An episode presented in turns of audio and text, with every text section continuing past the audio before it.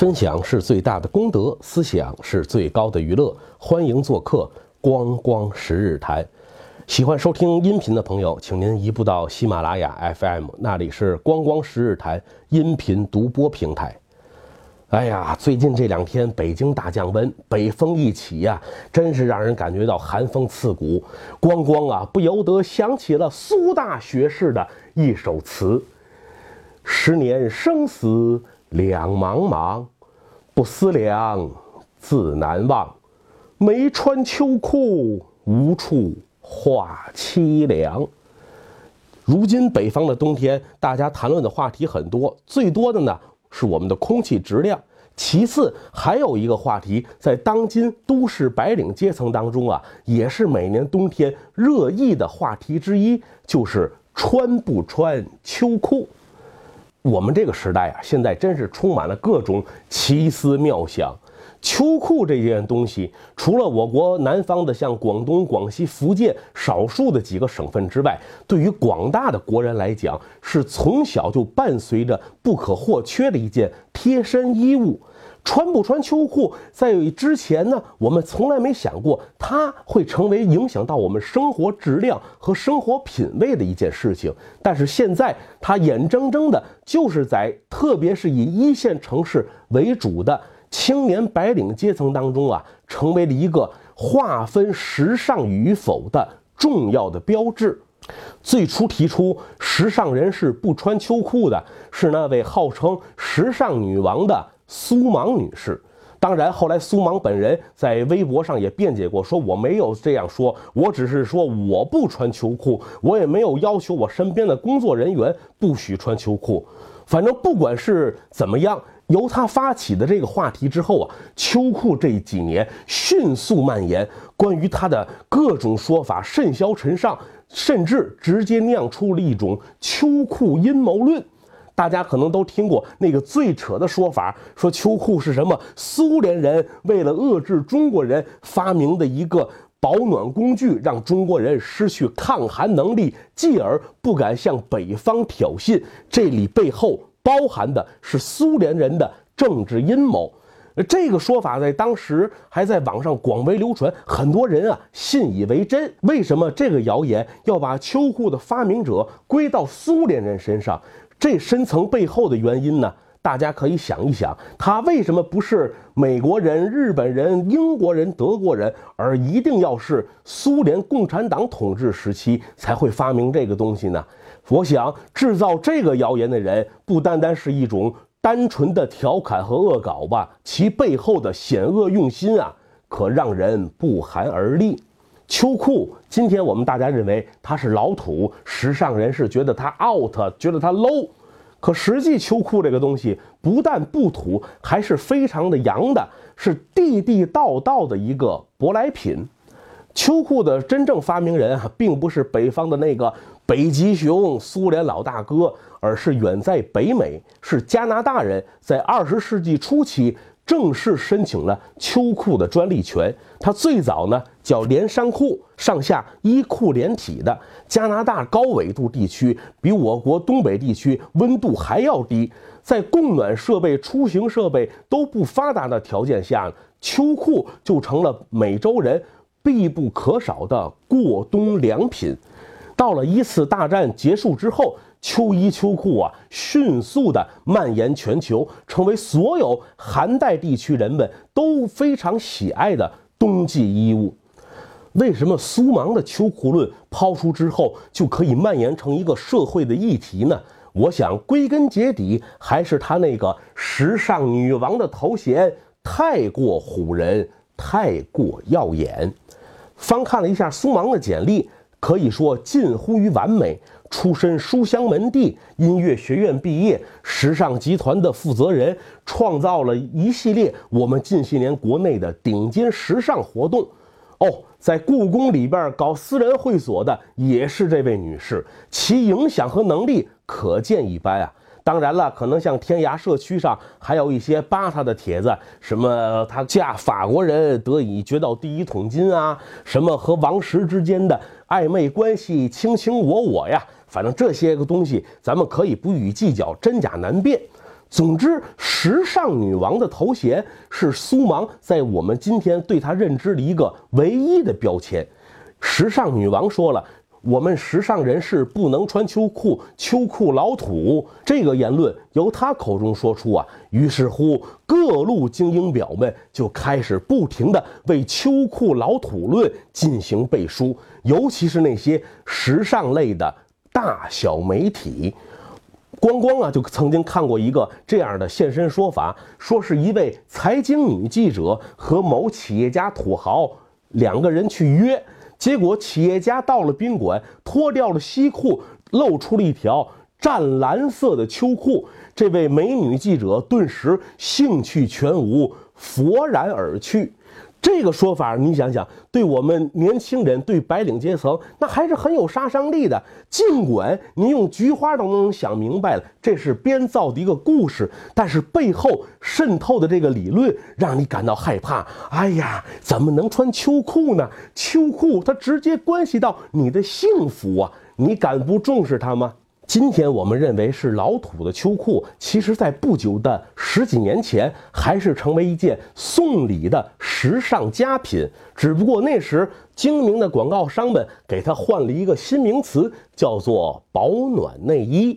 大家如果还有印象，或者您有兴趣上网检索一些老照片，您可以看到什么今天的女神范冰冰啊，当年万人迷陈好，他们都为保暖内衣做过形象代言人。确实，说老实话，范冰冰、陈好这样的人间尤物，套上秋衣秋裤也难说性感。大妈的既视感啊，确实出来了。按照凡伯伦《有闲阶级论》里的说法，时尚从来不是以实用功能见长的。凡是让您感觉到实用性强、解决基本生活问题的一切，都与时尚无缘。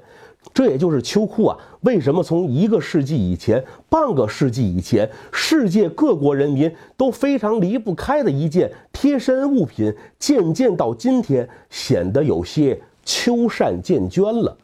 在西方的发达国家，人们的取暖条件、人们的出行条件，加之全球性气候变暖的大环境，很多人确实可以在严寒的冬天啊。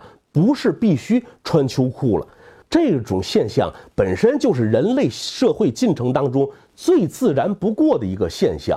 可是啊，它在中国酿成了一个话题，成为青年人每年要热议的一个话题，这就不是这么简单的了。它背后有精英表们的别有用心，可以称之为马蒂尔德陷阱。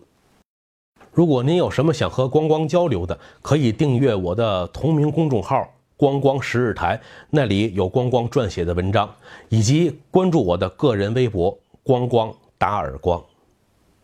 什么是马蒂尔德陷阱啊？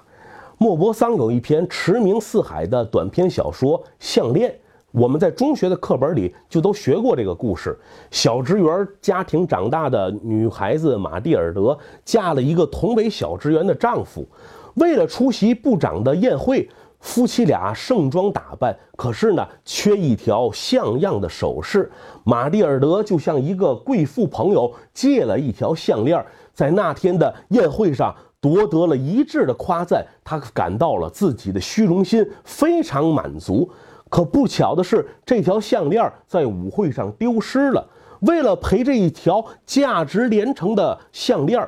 马蒂尔德赔上了十年的光阴，从一个青春美貌的小妇人变成了一个黄脸婆。十年之后，当他偿还了这笔巨债，那位贵妇才向他道出了真相：说你当初怎么不跟我说实话？你早知道这样，我就跟你说，那条项链啊，它是个赝品，一条假项链。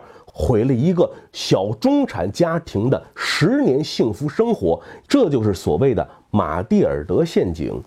为什么我说中国的现在盛行的秋裤论是一个马蒂尔德陷阱呢？我们在当年上学时学习项链这篇课文的时候，老师要给我们总结中心思想。项链的中心思想，我们课本教材上说什么？说是资产阶级的虚伪性。这个结论，我认为没有错。资产阶级的虚伪性确实在这个作品当中体现了出来。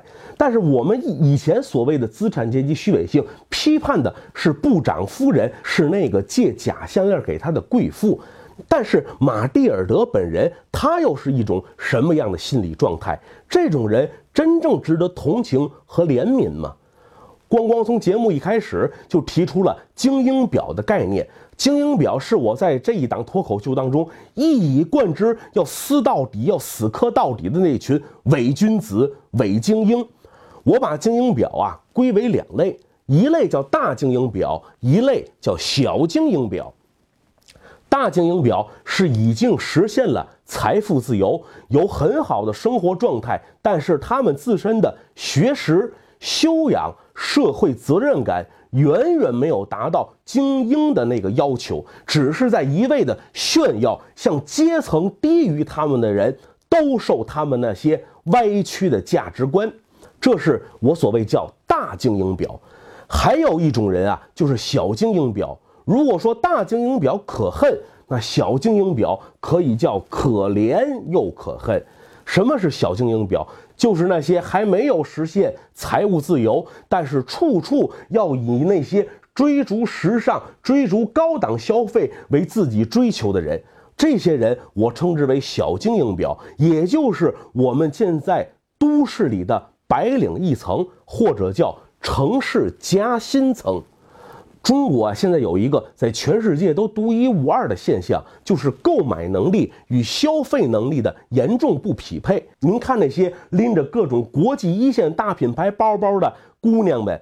他也许就是每天还挤地铁上下班的打工一族，那些痴迷电子产品的重度患者，他也许一个月收入都不够买一台新的 iPhone 手机，但是他宁可节衣缩食，拿出几个月的收入，为了买这一台手机，只是换得在同事面前那一时的炫耀。来来来，快看快看，我又换新手机了。这种现象，购买力与消费力的严重不匹配，现在是我国独有的。而热衷于这样一种生活方式的人，光光总结他们为小精英表。秋裤阴谋论真正影响的人，或者说真正戕害到了的人，恰恰是这些小精英表。你比如说老年人，他才不管你什么时尚不时尚，我健康第一，先穿暖了再说。那些在城市底层边缘苦苦为生计挣扎的人，他还有心思考虑时尚吗？吃饱穿暖才是硬道理。只有我们那些受过高等教育、每天出入高档写字楼、挤着地铁、合租着公寓的那些小白领，他们才是真正在乎时尚与否的那群人。呃，我们可以看一张照片，这是前两年咱们中国人民银行行长周小川先生在一次论坛上被一个记者抓拍到了，在他的高档西装里面露出了那条天蓝色的秋裤。当时很多也是网上朋友们都开始拿这个照片啊进行各种的调侃啊解读啊，有的人就说了，哎呀，周小川啊很土啊，你 out 呀，这样你是有损国家形象啊。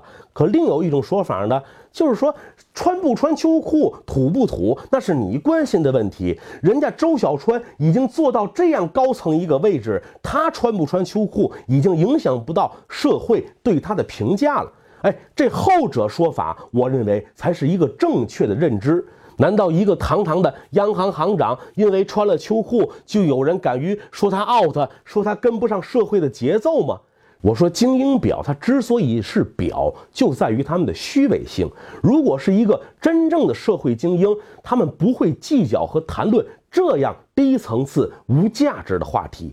我们那个大帅哥球星小贝。人家就穿着秋裤，还拍过照片，做过这方面的代言人。难道谁会说小贝穿上秋裤他就不时尚吗？还有我们那个啊，男女老少通吃都喜爱的气质大美女高圆圆，就在一次访谈当中直言不讳地承认自己每年冬天都必须穿秋裤。苏芒说穿秋裤不时尚，高圆圆说每年都要穿秋裤。那么您认为他们两者谁？到底代表了时尚，谁更显得时尚呢？例外这个国产的品牌啊，我想苏芒女士她是不会向您大伙儿推荐有这么一个牌子的服装，但是我们的彭妈妈一袭风衣，让例外风靡全球，这是例外，也不是例外。人以物名，物以人名，关键是你自己要有那个价值。上果也都是修行来的。这个秋裤阴谋论说到底就是一个毫无价值的扯淡言论。您如果是一个真正的有为青年，那你就不应该被这种言论所困扰，它根本就不值得关心的一件事情。如果你的生活条件、生活水平不穿秋裤一样安然过冬，那你当然可以不用穿嘛。确实，从美观上来讲，您说晚礼服下面来条秋裤，真的也是惨不忍睹。如果你的生活水平、财务状况还没有达到可以随心所欲、以美感为第一的要求的地步，您又恰恰生活在一个比较寒冷的地区，那我觉得您还是趁早每年冬天早点把秋裤穿上，因为冻坏了，歇病假扣的那个工资你也支付不起。当你有一天功成名就，真正成为一个成功人士的时候，那个天那一天，你刻意要穿一身名牌西装，然后大庭广众之下露出那条天蓝色的秋裤，你放心，不会有哪一个媒体来指责你是 out，他们反而会为你背书。下一年的新时尚就是西服里面露秋裤。那些保暖内衣的生产商啊，一定会把您当成财神爷供着，代替他们办公室里的关二爷。至于秋裤穿上显不显得美观，我觉得说到底，最后咱不还得看脸吗？得看你那个底板好不好啊？高圆圆来条大红秋裤一套，我想也甚是撩人。至于咱这位苏王大姐，您看这照片啊，嘿，就这个，哎。短粗壮硕的小腿，再来条秋裤，这么一套，呜呼呀，好汉子！如果您有什么想和光光交流的，可以订阅我的同名公众号“光光十日谈”，那里有光光撰写的文章，以及关注我的个人微博“光光打耳光”。